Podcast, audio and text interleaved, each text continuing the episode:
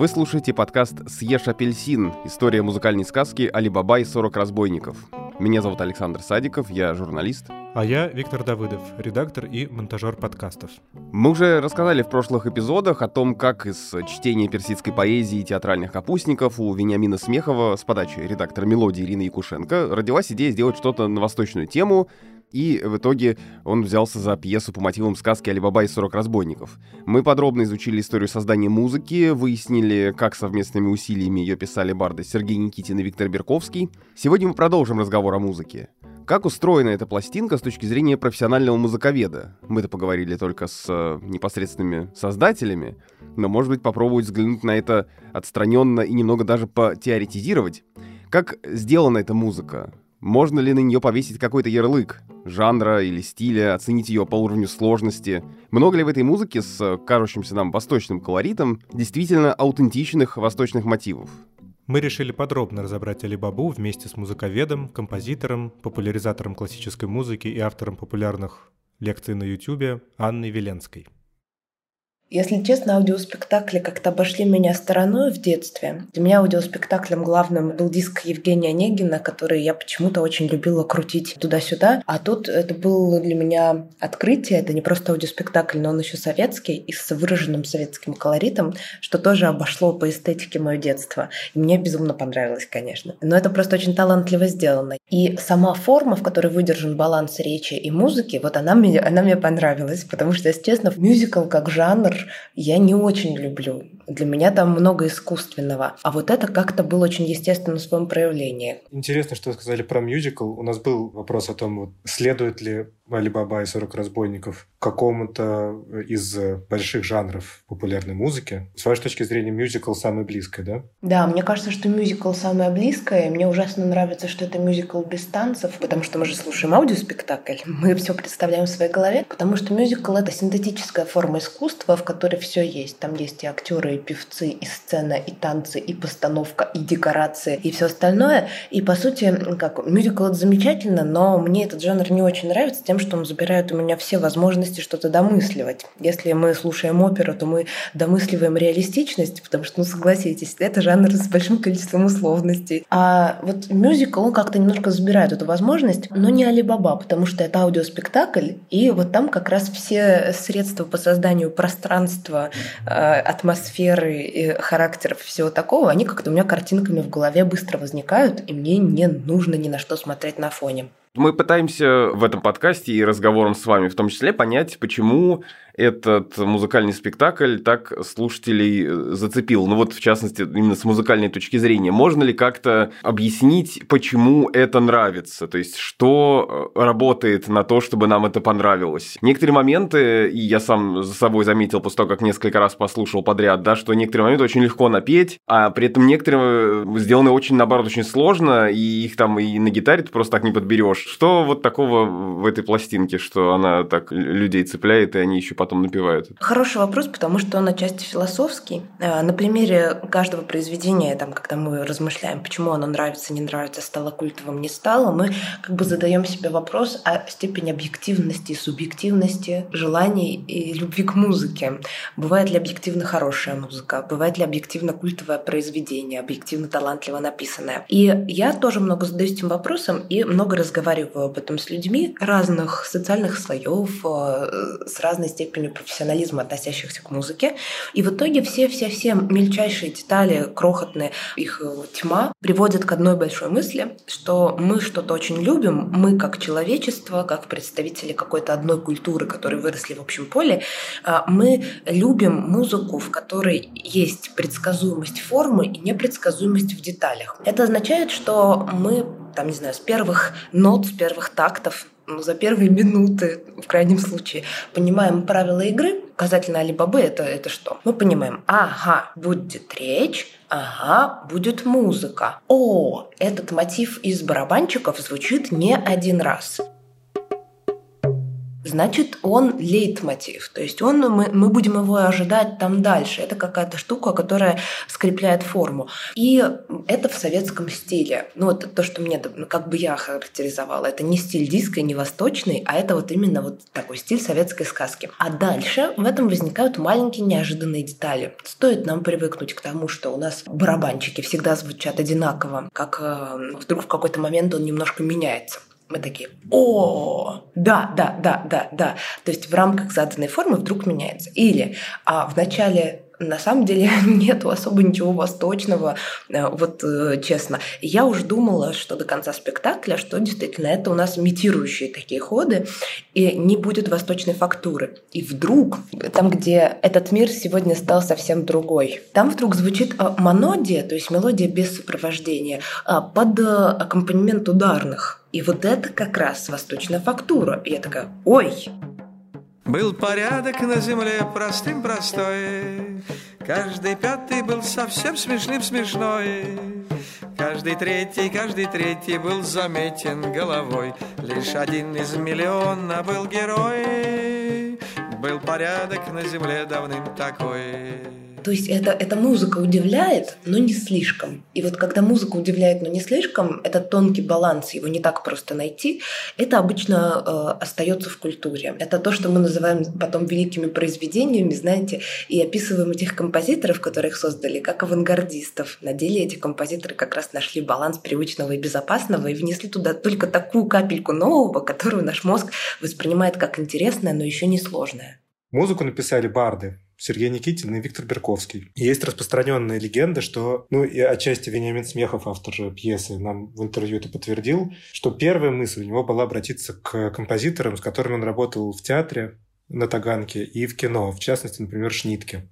Ему сказали, что, дескать, не нужно мучить актеров сложными мелодиями. Обратись, вот есть э, Никитин и Берковский, а вот они напишут, дескать, попроще. Они вообще в аннотации к пластинке сказано, что они дилетанты, они вот научные работники. И вот они еще, дескать, пишут музыку. Если говорить честно, согласны ли вы с тем, что можно композиторов назвать дилетантами в какой-то мере? Потому что то, что вы описали сейчас, да, вещь, которую можно сделать, скажем, интуитивно, наверное, да, а, но все-таки довольно как бы четко профессиональную, продуманную вещь, которая классно работает. Конечно, в пластинке были еще и профессиональ... был профессиональный аранжировщик, еще исполнили профессиональные музыканты, но, тем не менее, этот дилетантизм, это скорее какое-то лукавство, как вам кажется, или есть что-то, что выдает в них непрофессиональность профессиональных композиторов, если можно так выразиться. И вторая часть вопроса, правда ли это простая музыка?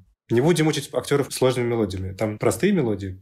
Ну вот есть, давайте ставить в качестве антонима слову «дилетант», значит, словосочетание «профессиональный композитор». И вот исходя из такой, ну не знаю, из такой, такой дуальности, дадим определение профессиональному композитору. Смотрите, профессиональный композитор для нас сейчас это что-то одно, вот как мы себе представляем? Ну хорошо, это может быть и кто-то из западных звезд, это может быть кинокомпозитор Ханс Циммер, например, который написал музыку к Интерстеллару. Вы примерно согласны с этим определением или у вас свое видение нынешнего профессионального композитора? Но профессиональный композитор – это какой-то человек, который зарабатывает тем, что сочиняет музыку, это его основная деятельность. Да, обычно, если честно, ну, как встречаюсь я с мнением, что профессиональный композитор – это тот, который консерваторию закончил. Вот, что неверно. Потому что действительно, вот как вы сказали, что тот, который, у которого это является заработком и основной деятельностью, да, это профессиональный композитор. А иначе получается какой-то ученый композитор. А, и ведь мы сейчас с вами находимся в мире, в котором а, капитализм задает правила. Я говорю это с позитивной коннотацией, потому что а, люди выбирают себе профессиональных композиторов и голосуют за них рублем например да, и в кино, и еще где-то. И получается такая история, где слушатель с композитором в симбиозе, и как бы степень твоего профессионализма влияет, например, на твой заработок и на то, останешься ли ты там культовым, например. И даже если ты пишешь, например, э, вещи, которые консерваторским композиторам покажутся до жути дилетантскими, ну, не знаю, ну, рэп пишешь, да, ну, что может быть более дилетантское, ха-ха-ха, подумает профессор консерватории, то э, если ты этим зарабатываешь, ты профессиональный композитор. А вот в Советском Союзе словосочетание сочетание профессиональный композитор и дилетант, они несколько другие. Вот у вас внутри не появляется ощущение, что ну нет, там другие правила. Там уже история про, вот, про финансовую систему, про финансовое обеспечение культуры, она совсем не такая, как сейчас. И вот э, как раз эпоха застоя – это время, когда союз композиторов России, который как бы до сих пор существует, по размерам влияния он сильно сжался.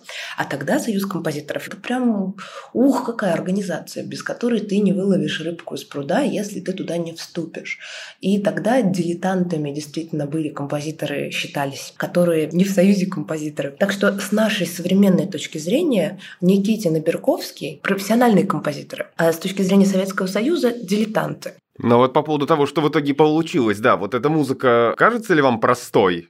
А, вы знаете, нет. Мало того, а, есть там несколько номеров, которые прям показывают, почему она непростая. Если бы ты знал Али Баба, как я устал, диско пример. Я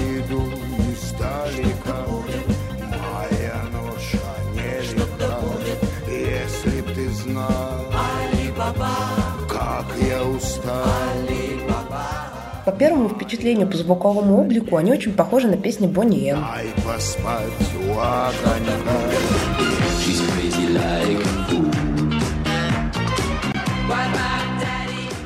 Ну, вот так вот в общем представлении. Но если посмотреть чуть-чуть подробнее, знаете, как это зум изображения немножко увеличить, то там становится видно, что там примерно в три раза больше аккордовых переходов. То есть сказать в три раза больше разных аккордов звучит так, как будто их, в принципе, понатыкано там в большом разнообразии. Так-то оно так. Но смысл в том, что в Бонни М там есть одна там аккордовая структура, такая строфа, да, из аккордов, которая повторяется. Очень красивая, очень здоровская, прекрасно. А здесь у нас оп, пошли сюда, сходили, оп, пошли сюда, сюда сходили, это аккорд сюда, это сюда. И в итоге получается гораздо более сложная гармония не за счет того, что в ней аккорды страшные или грязные, а за счет того, что они все время куда-то бегают. Вот это более такая... Это, ну, это сложные аккорды, они непростые. И в целом, знаете, я сужу так. Если я что-то могу просто объяснить из музыкальной теории, значит, это простой прием. Если для того, чтобы объяснить какое-то явление, мне нужны там одно-два промежуточных, то это сложный прием. Например, здесь есть сочетание двух аккордов. В самом начале «хочешь, верь своим словам». Там есть аккорды, которые такие вот оттеняют друг друга. Хочешь, верь своим глазам, хочешь, не верь. Всех пустил к себе Сезам и запер дверь. И вот эти аккорды, их сочетание называется анагмоническая замена. Это сложная штука. То есть, чтобы ее объяснить, надо здорово укопаться. Это то, что Чайковский обожал в своей инструментальной музыке. Ну как? Сказать, что это просто? Ну, два аккорда. Да нет, между ними сложное взаимоотношение, которое требует знаний, чтобы его придумать. Поэтому нет, ничего подобного. Ставим печать «сложная музыка». С одной стороны, кажется, что, ну вот, а, как мы уже говорили, барды, что-то такое, не очень сложное. С другой стороны, вот я э, перед нашим разговором попробовал вот заглавную песню просто посмотреть, какие там аккорды. как минимум три раза подряд тональность менялась. Оно вроде бы все время одинаковое, но на самом деле нет. Э, и опять же, вот вы сказали про Бонни М. Вот да, первая песня «Персия, Персия, Персия, Персия», она тоже, там много диско-элементов. Если пытаться вот повесить все-таки ярлык на эту музыку, вот вы бы что предложили на нем написать? Предлагаю пойти так. Я сейчас перечислю всякие классные детали, которые здесь есть в музыке. Потом попробую это обобщить, а может быть вы мне даже поможете. Вот у нас случилась первая песня «Персия, Персия». В ней есть хоровое вступление, в котором голоса включаются друг в друга, образовывая аккорды. Персия, Персия. И это, конечно, э, э, не напоминает мне само вступление никакое диско, а напоминает мне лучшие песни Queen, которые обожали хоровые вставки. Мало того, а вот в «Богемской рапсодии» там даже встречается похожий прием, только аккорд формируется сверху вниз. Помните, там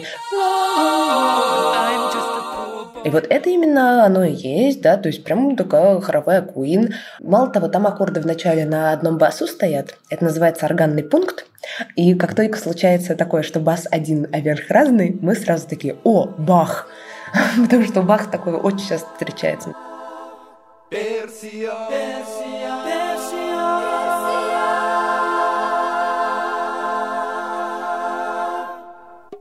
Потом начинается барабанчик. Барабанчик не арабский, не персидский. Барабанчик турецкий. И это супер нормально, потому что, вы знаете, вот именно э, там изображение турецкого барабана в музыке стало мемом.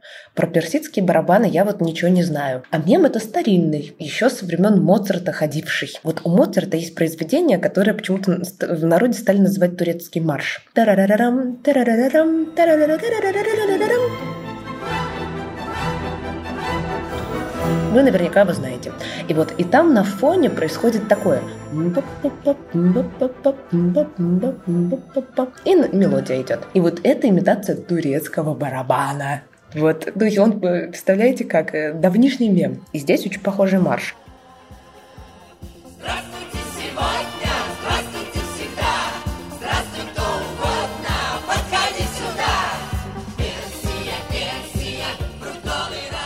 Здесь казалось бы, да, немножко поют они хором гитарофон как бы в народной манере, когда все поют одну ноту, но с небольшими отклонениями.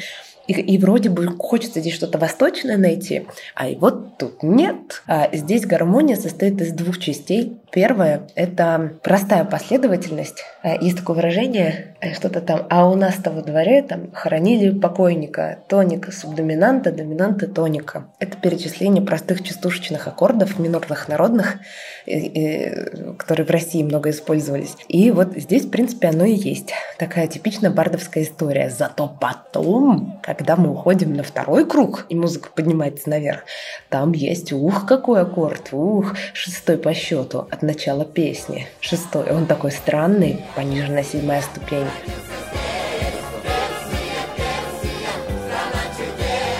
И вот он, я бы сказала, что он как будто из советского джаза. Я его много где встречала и у Артемьева в его киноработах, а, и э, в, в принципе в кино эпохи застоя. Как-то он был вот любим композиторами того времени, обитал в слуховом поле. Потом, э, интересные мне маленькие-маленькие находочки. Например, вот э, в композиции «По тебе все вздыхают подряд» там в начале женский голос говорит «Слушаю, мой господин, это как раз хроматическая мелодия. Когда мы захватываем каждый полутончик, гитаристы вообще читеры могут сыграть это одним пальцем. И вот хроматическая мелодия — это как бы вот, вот интересная штука именно для спектакля. Она встретится несколько раз отдельно друг от друга. И вот каждый раз она будет делать вид, что она восточная, и ею не будет. Вот эта хроматическая мелодия, вроде бы да, восток это как раз узкие интонации, когда мы сползаем из нотки в нотку. Вот это вот но это же есть в еврейской музыке, это же есть, это и в турецкой, и в арабской музыке есть. То есть такое несколько общее место. Но во всей восточной музыке хроматическая мелодия не дается такой длинной люди импровизируют и подпевают, соединяя эти ноты, как бы сползая в них или подползая к ним. Но такое, что у нас, знаете, «Слушаю, мой господин», это многовато. Это комический эффект вызывает. Это смешно. Это получается такая змейка из мелодии очень неестественной, очень ползучей, хитренькой. Я бы сказала, что это характерная деталь. Слушаю, Далее очень мне понравилось, как э, после каждой фразы «съешь апельсин», там каждый раз после этого духовой инструмент как бы допивает эхом эту фразу «съешь апельсин». Съешь апельсин. Наш Али-Баба, это знаешь сама, очень глупый бедняга, а ты съешь апельсин тоже характерная деталь спектакля. Э, в Востоке такого не практикуют. Это просто чисто актерская форма вопрос-ответ и реакции.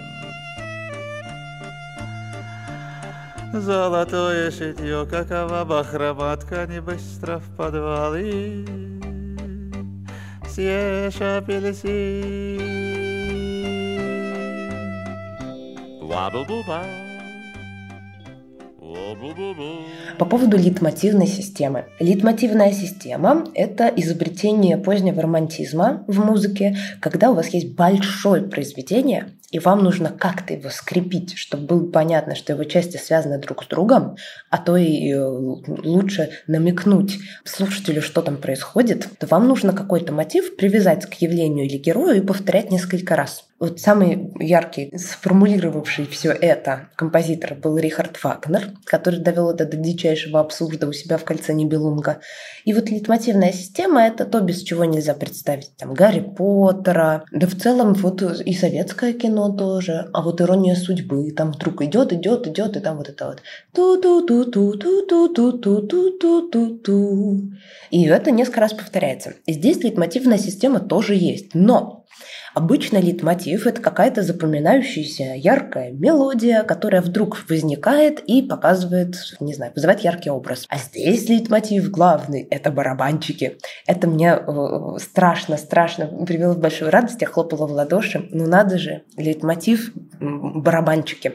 Если есть литмотив, то есть явление, которое он представляет. Например, литмотив любви, литмотив золотого петушка, литмотив того, всего, третьего, пятого, десятого. И вот я думаю, чего это лейтмотив?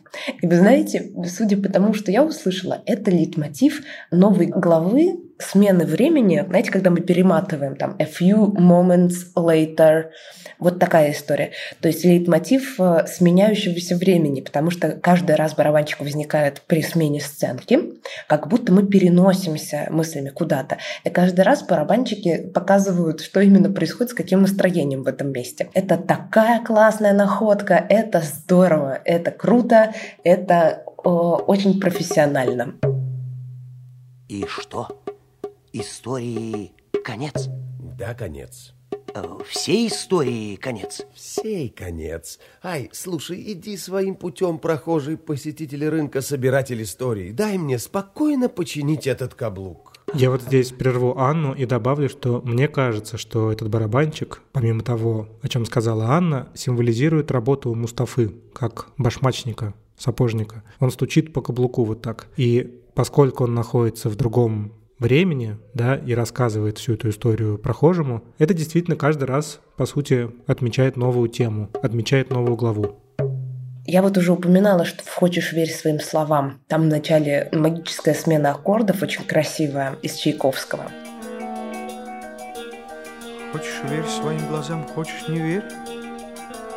Потом там есть очень забавная имитация духового глиссанда. Глиссанда – это когда я въезжаю в ноту, но уже не по конкретным высотам, а вот так. И вот там есть имитация этого самого глиссанда, что очень смешно, мне кажется, скорее пародийно показывает Восток. Да, действительно, восточные духовые инструменты, они чаще елозят по разным нотам, чем европейские. Это такая другая эстетика. Но, опять же, здесь немножко оно все как, э, ну, как немножко слишком, немножко гипер, немножко сказочно. Снова кони пыль и сразу ураган. Первым снова одноглазый атаман.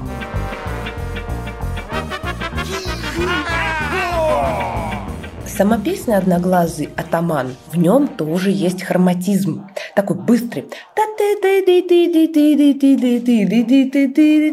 Когда мы идем по этим полутонам. Но здесь это так дико напоминает мне э, вот эту цирковую музыку.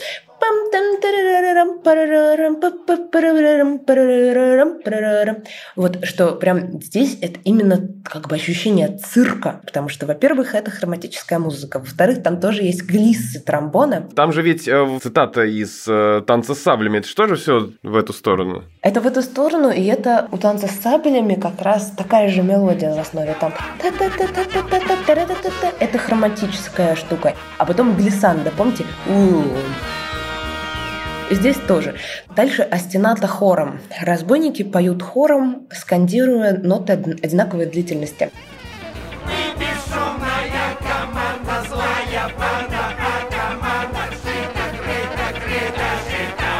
И вот это остената хором, если честно, это сейчас, наверное, будет звучать как-то довольно страшновато, но в музыке академической это обычно про расчеловечивание. Если кто-то скандирует остената хором, значит, он перестает быть отдельной личностью. Самый яркий пример — это а, польские сцены в а, опере «Иван Сусанин». Поляки там поют исключительно так.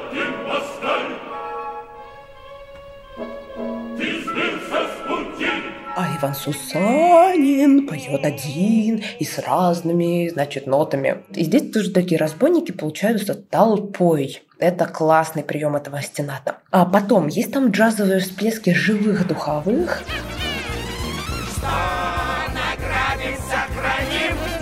Которые на таком классном, сложном, высоком уровне записаны, что напомнили мне точно такие же всплески духовых из песни National Anthem э, Radiohead. Там в конце песни разгулялись духовые, да, и там вот такие происходят вещи. И здесь они тоже есть. То есть это, знаете, э, здесь есть, получается, и повизгивание, и похрюкивание, и немножко расчеловеченные разбойники, и танец с саблями. Так что видите, какая штука? Вот восточного ничего нету, а есть только образное. На него сделана вся ставка, и это очень круто. Любит Аллах в белых челмах все вершины в горах, а у нас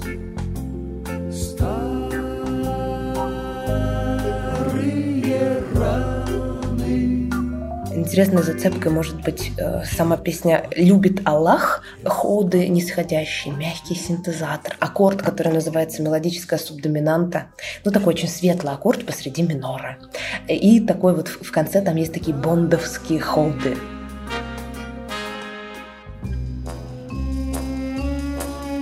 И здесь почти он. Да, вот почти. Такая вот вообще классная штука киношная.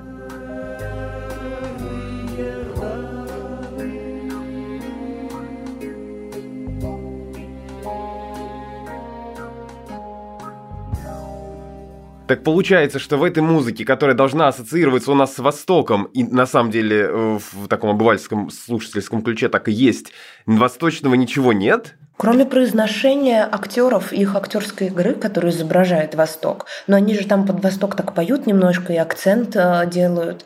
А, получается, что нет. Смотрите, здесь какая история. Она тоже важная и сказочная. У всех русских композиторов, в смысле вообще у всех, начиная с Глинки, который был первый русский композитор такого мирового уровня, у них у всех было свое какое-то довольно своеобразное представление о Востоке. Они все изображают Восток. Глинка это делал, знаете чем? Английским рожком. Ну, ты такой думаешь, ну, ты хоть тут это, восточные нотки вставил. Ну, то есть, видите, это немножко наивно даже на наш ссылка звучит.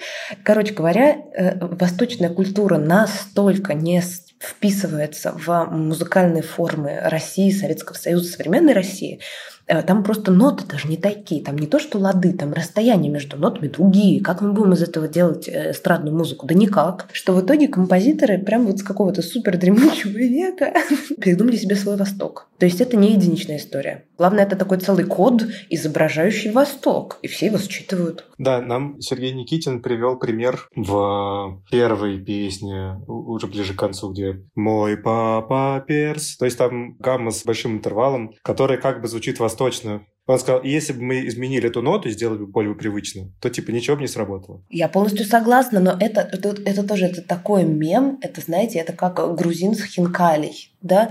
То есть это, по сути, такой вот стереотип, в смысле он основан на реальных событиях, так же, как и хинкали в Грузии, это, конечно, на каждом шагу, но это прямо, знаете, это в лоб, это по-детски, это сказочно, и это круто. С самого начала, и потом еще несколько раз упомянули именно про советский стиль какой-то. Совет... Это сделано по-советски. Вы можете чуть-чуть э, расшифровать, что вы имеете в виду? Что именно, что именно звучит по-советски? Ну вот сравнивая, что у нас антоним советскому стилю, сейчас это что? Современное советское западное. Современное западное. Да, того времени западное, точно, хороший, хороший антоним, да. Есть определенный набор аккордов, который звучит для нашего слуха по-советски, а, а есть тот, который звучит более по-западному. В Америке использовали лад, это до мажор с бемолем, миксоидийский лад. Это тот, который в песне Леди Гаги «I was born this way».